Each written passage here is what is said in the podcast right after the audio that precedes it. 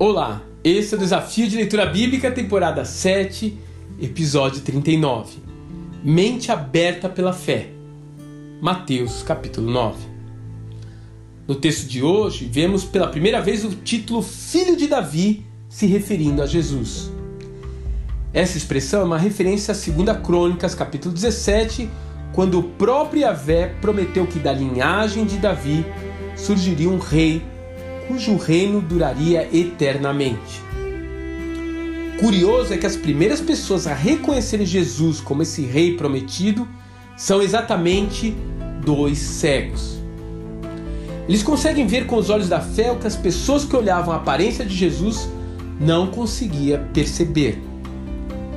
A narrativa prossegue com a libertação de um homem possuído por um espírito mudo, e enquanto a multidão fica maravilhada, os fariseus chegam à conclusão de que todos aqueles milagres eram produzidos através do poder de Satanás.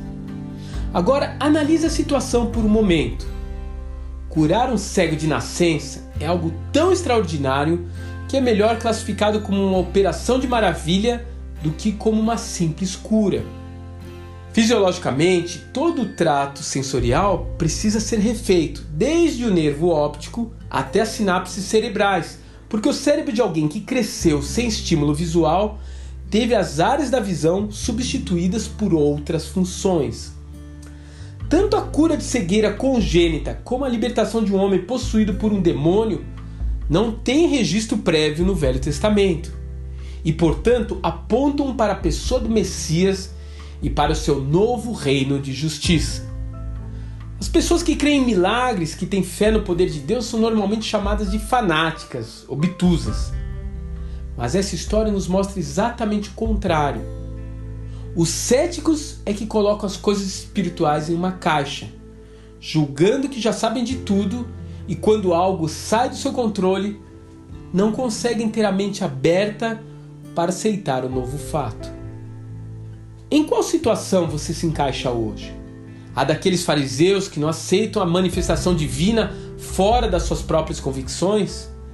A da multidão que se entusiasma com os milagres, mas tem medo de tomar uma posição com relação a isso? Ou a dos cegos, que têm fé suficiente para um novo e inesperado agir do Senhor em suas próprias vidas?